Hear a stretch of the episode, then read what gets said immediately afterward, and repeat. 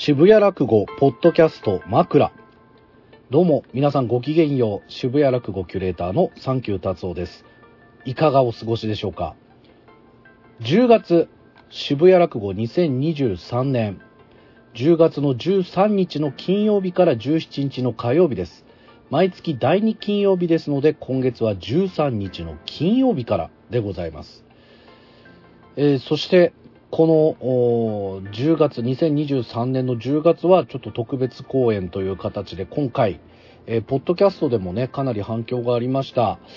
えー、三遊亭青森さん、ね、下北半島の怪物三遊亭青森5日間ということで、全、えー、5日間で、えー、鳥を取ります。えー、こんな番組はね、ちょっと多分渋谷落語ぐらいでしかあないとは思うんですけれども、えー、まあ芸歴9年目、まあ本当にね、この昨年の渋谷落語楽しみな二つ目賞、ね、優秀賞受賞した三遊亭青森さんでございますけれども、えー、今年に入ってからも鳥を取ったり、えー、大活躍でございます。まあなんかね、やっぱ二つ目というと寄せでは15分の持ち時間しかありませんし、えー、そんな感じで、日々落語家さんで言うとね、独演会とか二人会とか、えー、そういったところで、えー、自作の落語をやっておりますけれども、えー、この青森さんに関しては渋谷落語の30分、本当にここだけでしか聞けないような演出、そしてお話を用意してくださっております。えー、まあ最初こそ、ポッドキャストで聞いて拒否反応があったという人も大勢いらっしゃるかもしれませんけれども、え、エモい落語。生で見てこんなにすごい落語があるのかという、えー、まあファンもね、えー、徐々に増えておりますんで、皆さんの力で彼をスターにしていただきたい。そんな期待も込めた、あかなり攻めた公演になります。まず、このポッドキャスト、まあ、2通、あの、メールがね、届いたら、あの、配信するということで、えー、早速1通目読みたいと思います。しぶらく at gmail.com に届いたメールです。サンキュー達夫さん、しぶらくポッドキャストのスタッフの皆様、えー、初めてメールを送らせていただきます。しぶらくで三遊亭青森のファンになったものです。今回メールを書こうと思ったのは、来月のしぶらく、下北半島の怪物、三遊亭青森5日間が発表され、待ちきれない気持ちになりメールするなら今だろうと思ったからです。昨年新卒で入社した会社になかなか馴染めず、一人暮らしも心細くなっていた時に、なんとなく行ってみた寄せの居心地が良く、サードプレイス的に毎週末寄せに行くようになっておりました。それからだんだんと落語のポッシプ落語そのものの面白さにも気づき、寄席や落語会に行けない時でも音楽配信サイトなどで落語を聞くようになりました。しぶらくポッドキャストにたどり着き、初めて聞いた配信が三遊亭青森さんの、ユージと富子は今夜も夢中の回でした。前情報なしに聞いたのですが、愛と平和と叫ぶ衝撃的な枕と、情熱的な語り口に一気に引き込まれ、一つの講座で笑ったり泣いたり、かなり感情移入して聞いてしまいました。なんだこれ？の気持ちでした。いや、まさにあの話はそうでしたね。生で青森さんを見たのは今年7月のしぶらく、えー、しぶらくのテーマソングが生まれた伝説の講座の日が初めてでしたが、以来すっかりファンになり、今では独演会などにも行くようになりました。青森さんの古典、新作、人間性、すべてが面白く魅力的で、魂の込められた講座は毎回胸にくるものがあります。ポッドキャストでの配信がなかったら、下北半島の怪物に出会うのはもっと先だったと思うので、配信をしてくださったことにとても感謝しております。今から10月のしぶらく5日間が楽しみでなりません。もちろん青森さんだけでなく、毎回豪華な顔付けで、若者でも通いやすいしぶらくが大好きです。拙い文章で長々と申し訳ありません。これからもしぶらく、しぶらくポッドキャストを応援します。しぶらくで三遊亭青森のファンになったものよりということでいただきました。ありがとうございます。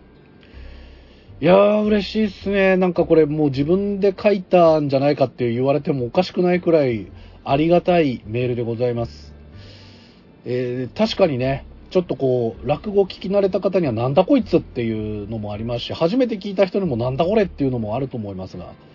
イノベーションが起こる瞬間、新種が生まれた瞬間というのは、誰しも最初拒否反応があるものですが、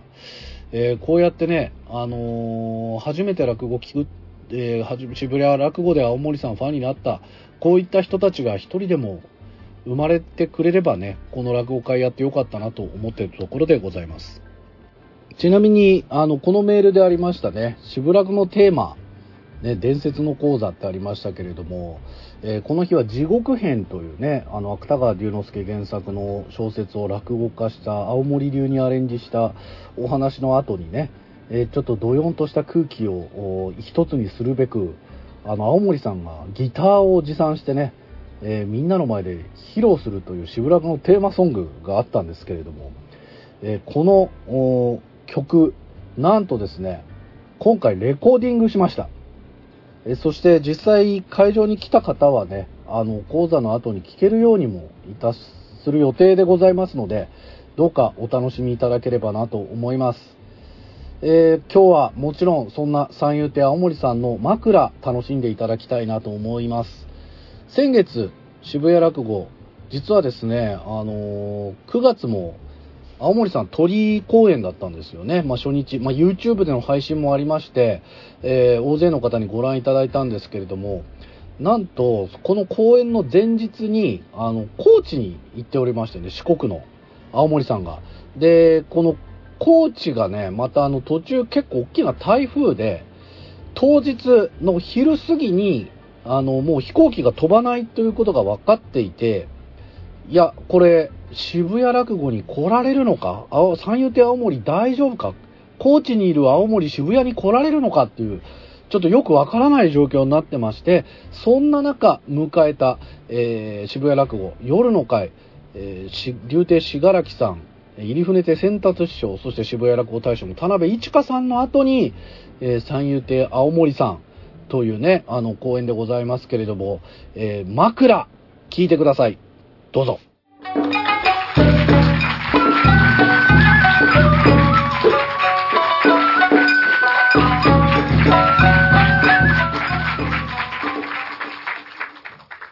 みんな分かってないんだよ。心配することないんだよ。大丈夫だよ。たとえ遅れたとしても、ヒーローは必ず現れると決まってますから。とは言いつつね、俺今日こう来る予定じゃなかったんだよな。あのー、まあ、説明、最初から説明すると、まあ、昨日高知へ行って、まあ、今日の昼過ぎまで高知にいたと。えで東京ではね台風の影響で雨がすごいということもまあ前々からね少し前ぐらいからまあ大体この日にかかるんじゃないかっていう予測が立っててね。昨日の夜寝た時点でまあこれはまあ明日休みだろうと。思ってたんだよね。だからまあ一応まあ空港に着いて、割と早めに空港に行ってね、でまあ、結婚になりましたというのを聞いて、はあ、やったぞと。あ やよくやってくれたと思って。で、まあ、あの渋谷落語側に電話をしてね、いや、すいません。ちょっと、まあ、あの飛行機の方が、えー、出ないということで、まあ今日はちょっと、あの行けなさそうで、ね。えー、ああ、そうですか。それはもう台風でね、まあこっちも今すごい雨が降ってて、えっと、今どこにいるんですかって、まあ高知なんですけど、ああ、そうですか。ちょっと待ってください。あの新幹線が出ていて、今の時間だとギリギリ間に合いそうなんですけれども、どうしますか？いや、聞かれたら来るしかないじゃん。しょうがねえなと思ってさでまた別に仕事で行ったわけじゃねえからあのー、ああコーチはね仕事で行ったわけじゃねえからあのー、着物なんか持ってなくて。だからあっと思ってね、えー、ちょうど間に合うんだけれど。あの時間的にあの渋谷には間に合うんですけどちょっとねあの着物を持ってなくて。でまあうちが遠いんでうちまで行くと間に合わない時間になっちゃうんですよね。すいません。みたいなね。こと言ったら「ああそうですか。ちょっと待ってください」5分後。あのマントさんがあの鈴本演芸場にいるんですけど昼席終わりにあの渋谷来てくれるんですけどもその時にあの前座さんからあの着物を借りて来られるそうなのであのそれ使っていただくわけにはいきませんか言われたら着るしかないじゃない。ね。えだからまあ見ての通り前座の着物です。でまああの旅じゃなくて靴下だよ。あの捨ててこなんか履いてなくて水野のねハーフパンツ。これこれ昨日俺がホテルでこれをこれを履いて寝ました。寝巻きだよ寝巻き。それで、ね、上がってるとまあ乱暴なもんでね。いやまあしかしね本当にねでもまああのー、本当にそういう意味ではね周りに助けられこうしてね、えー、上がることができたという非常にありがたいなと思う一方でねあのやっぱりすごいなと思うのはねあの前座のマントあいつはすごいね。あの、ただね、こうやって、じゃあこれ持ってきますよ。これだけでもすごいもんだけれどもね、あの、まあ、意外とね、あの、ぴったりね、あの、割と、こう、着物のね、えー、まあ、サイズっていうんですか、があった、あ前座から借りてきたっていうね、えー、本当に偉いなっていう、思いますよ。ね。だからまあここは一つね、えー、その偉さを叩いて、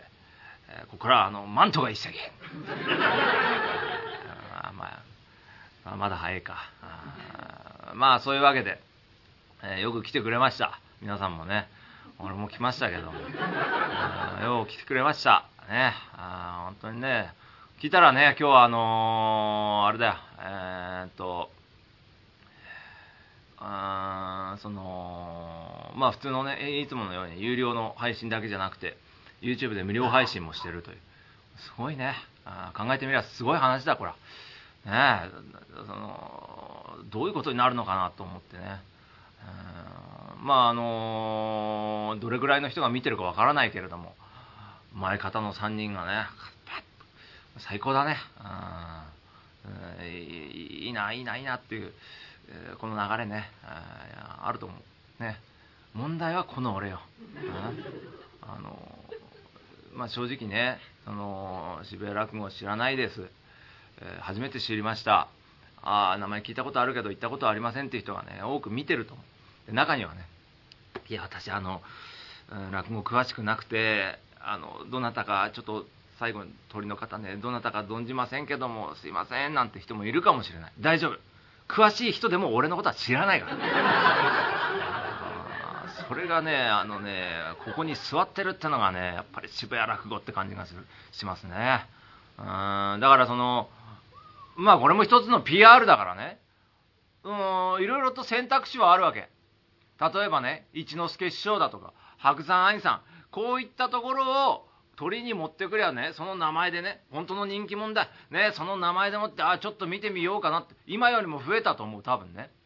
だけどもね、その、今日の並び見てよね。これが、このメンバーが渋谷落語なんだよ。そういう感じするでしょ。ね？これが渋谷落語。これがね、あのね、見てる方、これがかけねなしの渋谷落語だ。ね？あもう正直ねもう俺なんかもう吹けば飛ぶような芸人だよえ？それでも鳥が取れるんだそれが渋谷落語なんだとまあこれ褒めてるのか褒めてないのかちょっと分か分かんなくなったけどすごいことだよ。これを見てほしいんだなと。思ってほしい。ね、えー、まあ正直俺もねもう誰からもね評価されずに腐っていた時期もあった。ね。もう俺なんか何したってダメだと思ってた時期もあった。だけどねそんな時にお前何ができるんだと。じゃあちょっとやってみろよと呼んでくれたのがこの渋谷落語。呼ばれたってね、な、何すればいいか分かんなかった。どうすればいいのか考えた。今も一生懸命考えてるどうすればいいんだろう。それはね、百戦錬磨のベテランに技術ではかなわない。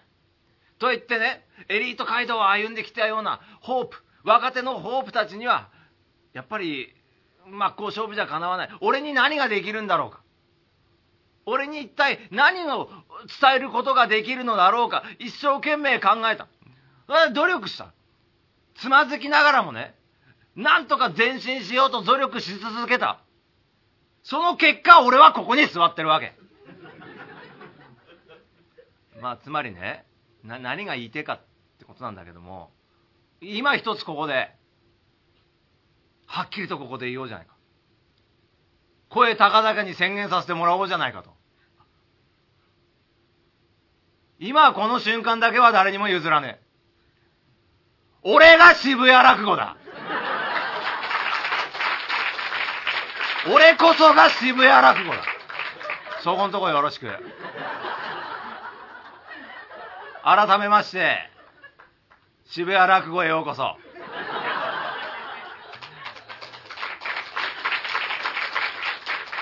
あ、どうも、三遊亭青森と言います。どうぞよろしく。かっこいいだろう。自分でもそう思う。ちょっと前までサボろうとしてた人間のセリフじゃないよね。本当にそう思うな。あまあ、とにかくさ、あのー、だから何も喋ること考えてなかったんだよ。適当に喋ってんだけど、適当ってかまあ、でもまあこれが本心だ。まあ本心と言っていいでしょうね。うん、だからまあそう、そう思っといてください。ね、あもうとにかく、じゃあ、じゃあ、あの、な何の話しようかな。あ、じゃあなんでコーチ行ってたかっていうことなんだよ。ね、さっきも言った通り仕事でも何でもなくて、俺はね、あの、とあるロックンロールバンドのライブ見に行ってたんだよ。あで、まあ、あの、コロナだったからさ、ライブハウスでオールスタンディングなんてライブできなかった。ところがね、ようやくそれができるようになったツアーでね、で、始まるっつって、まあ、関東近郊のチケットが取れなかったって、やっと取れたのがコーチだった。しょうがない、コーチ行くかっつって言ったんだよ。えあライブハウス350人のキャパでね、もう満員だよ。満員入るともうね、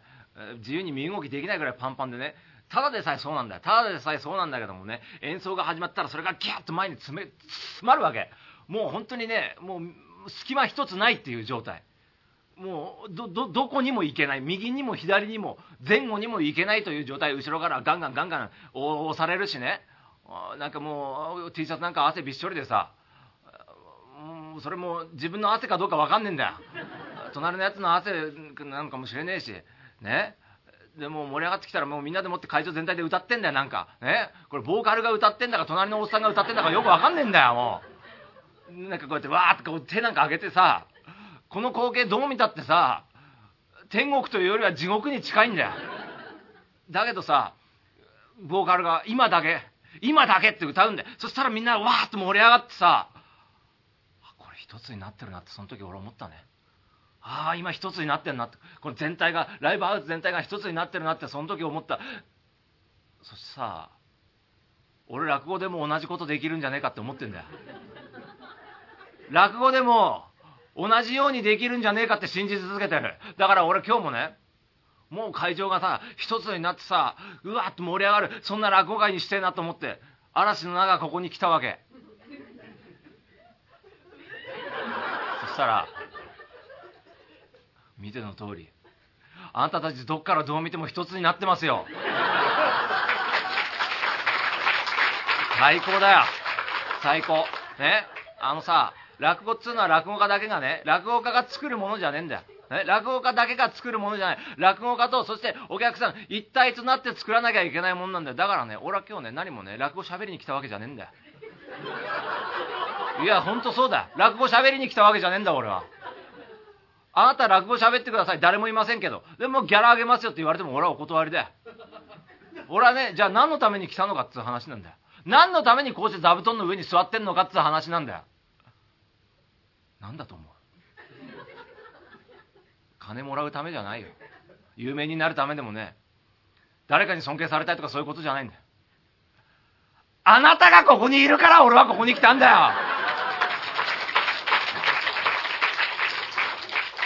あなたの笑顔のためにここに来たんだよ。あなたの笑顔を見たいから。あなたの笑顔を見たい。あなたもあなたもあなたも。あなただってそうだよ。みんなの笑顔のために俺ここに来たんだよ。俺はね、落語喋りに来たんじゃない。落語を聞いてもらいに来たんだよ。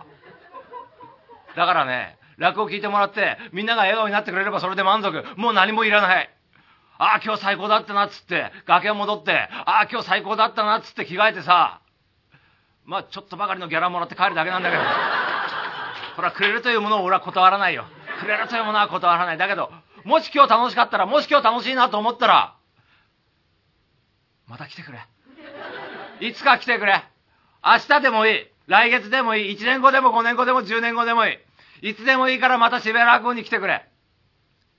俺たち待ってるから、いつまでも待ってるから。あなたたちが来るのをいつまでも待ってるから。今日の俺は、ちょっぴりロックンロール。仕方、仕方ねえよな。昨日の今日だからな。え、まあ、とにかくね、一席やるけども。まあそこでね、もともと渋谷落語っていうのはね、俺はね、あの二つ目になってから、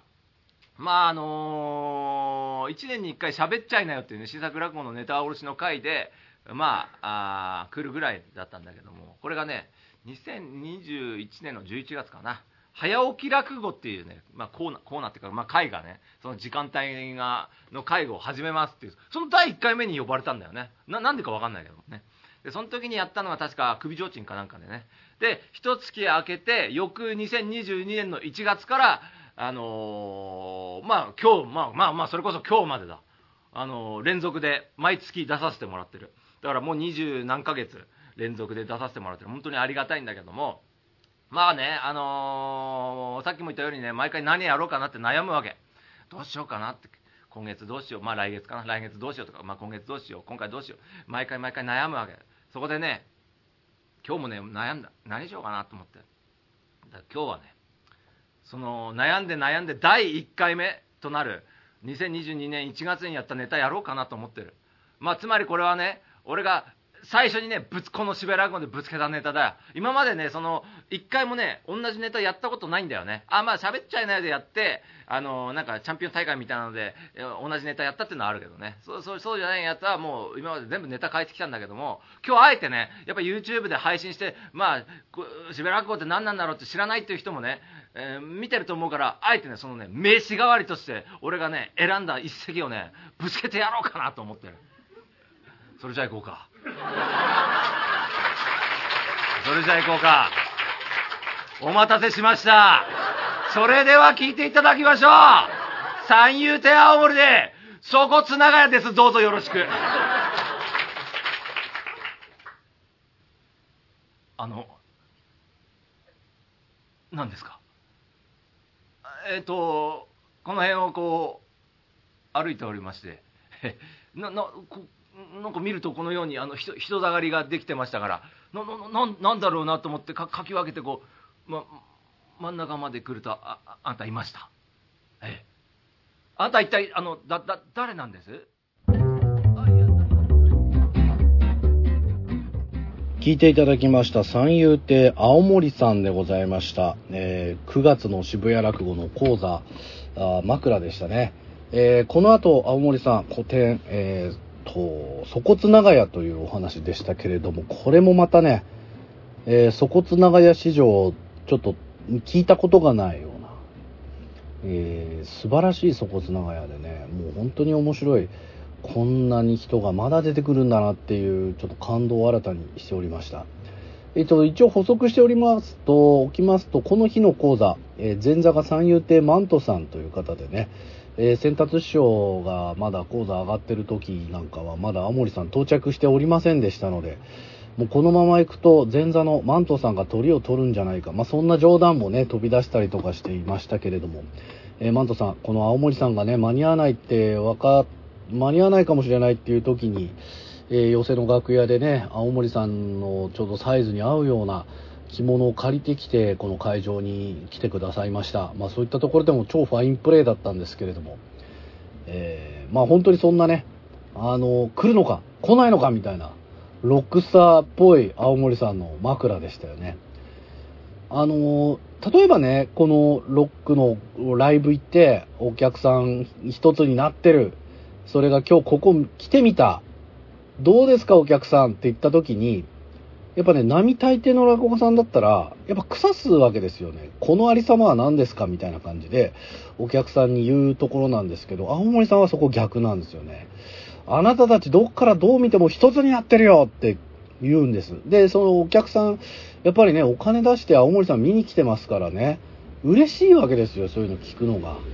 ああ、これはやっぱ生で現場に来てよかったなって思わせてくれる。こういった枕の本当に一つ一つにね、お客さん盛り上げるコツみたいなものが、あの、すごい詰まってるなって思いますし、で、やっぱそこつなが入る時もね、この話に関してはこういう思い出があるなんていうのを、まあちょっと一言言っていただくだけでもね、なんかだいぶお客さんが、あ、今日聞けてよかったなって思える、まあこういったなんか枕、そして落語を聞かせてくれる落語家さんっていうのも、今、ここで聞く意味っていう、これを青森さん一番大事にしてくれてるんで、まあ、本当に、あの、渋谷落語、まあ、生の講座、ぜひ味わっていただければなと思います。まあ、もちろんね、あの、初日、13日の金曜日は6時から7時の夕方の回、弟弟子の群馬さんとの二人会なんですけれども、こちらの方は有料で、あの、配信チケットも購入できますので、よかったらこれ見て応援していただいてね、地方の方にも、あの、海外の方にも応援していただいて、ああ、青森さん、こんな感じなんだね。このままあと4日間何やるのかなっていうのを楽しみにしていただきたい10月でございます。で、あの、ナタリーとかの渋谷落語のニュースリリースでもありましたけど、実はこの5日間というのは、三遊亭青森現在の傑作選ということで、過去渋谷落語の講座でかけたネタの再演なんですよね。で、ネタ出ししてるんですが、どの日に何をやるかは決まってません。えー、マイファーストキス、まあ、ポッドキャストでも配信しました。お藤松五郎、こちらも今他にやり手がありません。古典死神、えそして、えー、7月もやってくれたあ地獄編、芥川龍之介原作ですね。特に最後の締め方というのは、あの、小説にはない青森流なんで、ぜひ聞いていただきたい。そして次戦の創作落語、まあ喋っちゃいないよ、あるいは創作落語今までかけてきたもので、えお客さんが喜ぶものをちょっと一席という。まあ、あくまで、これはあの、現時点でのってことなんで、当日このロックスター、ちょっと気分が変わって、別の話やるっていうこともあるかもしれませんけれども、一つずつその日何やるかというのが、何やったかっていうのが明らかになっていくということですね。まあ、なんで最終日は、あのー、実際は何やるかが分かる状態で、えー、公演が始まるという感じになっておりますけれども。今年だけでも青森さんね、あの、毎月、あの、出てくださっております。1月は夢一夜。えー、これはまあ創作ですね。2月は喋っちゃいなように出ていただいて予告編という話をやってもらいました。3月は芥川龍之介原作の花。こちらの落語家ですね。これも良かったな。4月、分子もっとい。コロナでの配布金、えー、ね、自分で前座さんとお林さんにお金を配ったというあの爆笑枕からの分室もっといでございました。5月、えー、自身のね、あのー、師匠でもあります、三遊亭白鳥師匠の豆腐屋ジョニー、こちらを自分のものとしてやりまして、6月、えー、急にね、ここでネタ下ろししたいということで、もう半分かけてくださいました。7月、地獄編、こちら、芥川龍之介、え原作、もう傑作です、この落語。で、え8月は2席ありましてね、えー、大野松、そして市花さんとの二人会で松引というね、ボケが二人出てくる。まあ、こちらも難しい話なんですけど、爆笑でございました。えそして9月が、あまあ、ね、粗骨長屋ということでございましたけれども、この10月、まあ今のところの、まあ9年目、えー、三遊亭青森傑作戦ということになりましょう。ま、あ今ね、ちょうど、まだね、いろんなところでも消費されておりませんし、まあ、この渋谷落語で聞く三遊亭青森の素晴らしさ、この劇場で、そしてこの照明で、この音響で聞く三遊亭青森さんまた格別なものがありますので、ここでしか聞けない落語というのを必ず提供してくださると思います。えー、ぜひ皆さんこぞって、もうどんな用事があっても晩鐘繰り合わせの上、渋谷落語、渋谷のユーロライブまで足を運んでいただければ幸いでございます。もう一度ね、番組だけ10月の13日金曜日、下北半島の怪物三遊亭青森5日間、 Day One、えー、弟です三遊亭群馬さんと三遊亭青森さんとの2人です。えー、10月14日5時から7時の回、えー、 Day 2ですね。三遊亭風城さん、林家新平師匠、古今亭文菊師匠、三遊亭青森さん。10月15日日曜日5時から7時の回、えー、春風亭長子さん、春風亭桃江師匠、えー、渋谷落語大賞の田辺一華さん、そして三遊亭青森さん。10月16日月曜日、えー、8時から10時の回、三遊亭幸次郎さん、柳家勘之助師匠、隅田川馬石師匠登場の最後三遊亭青森さん。そして、えー、10月17日火曜日、えー、因縁春風亭市花さん、そして立花屋文蔵師匠、そして青森さんに最も落語を授けているという八甲亭春助師匠初登場、そして三遊亭青森さんという、この5日間で三遊亭青森5日間完成でございます。他のね、あの公演も本当にあの喋っちゃいないよがあったり、おしゃべりロックの会ありましたり、大福マガジンあったり、団吉イリュージョンあったり、もう本当にもう楽しみな落語会ばかりでございますんで、ぜひ足を運んでいただければと思います。えー、そして、渋谷落語。もう一通届いておりますんで、お読みしたいと思います。えー、初めてのメールになりますということでね、えー、達夫さん、こちらでは初めまして、達夫さんつながりで渋谷落語を知り、いつも2時間弱の散歩のお供に、市香さんの講談、六田さんの枕からの落語、えー、青森さんの破壊力抜群さなどいつも面白く聞かせていただいております。今回強制休暇をもらったので、ベッドの上から配信を鑑賞させていただきました。あ、いいですね。休みの日に落語、まあ、またね、えー、横になって聞くことができるというのはいいですね。かん、かん、えー、かん、怪談師の千華さんと柳家、柳家かごめさんの話。これはあの、柳家かごめさんがね、あの、夕方の会で企画公演やっております、現代の怪談を落語風にアレンジした、怪話の会というのをやってくださっておりますが、とても面白くて怖かった。えー、また、大岩さんになりたい千華さんの強烈な個性と相まってしばらく忘れることができなさそうです。ね。あの、四谷階段の大岩さんになりたいっていう願望がある怪談師の方ですけれどもね、めちゃくちゃ面白かったですね。また、タイミングが合えば配信、現地に行ってみたいです。本当にありがとうございました。ということで、えー、メールいただきました。まあ、お名前ないですけれどもね、ありがとうございます。しぶらく at gmail.com までメールいただきました。えー、こちらまたね、あの、大福マガジン、そしてロクタの会配信したいので、ぜひまたメールいただければと思います。そして10月は13日、ぜひ皆さんご来場、足を運んでいただいて、また配信チケットもご購入いただければ幸いでございます。13日から17日でございますんでね、劇場でお会いしましょう。三遊亭青森5日間、下北半島の怪物ここにありです。デイ1からデイ5、どこかで皆さん、ぜひ足を運んで顔を合わせましょう。お待ちしております。ごきげんよう。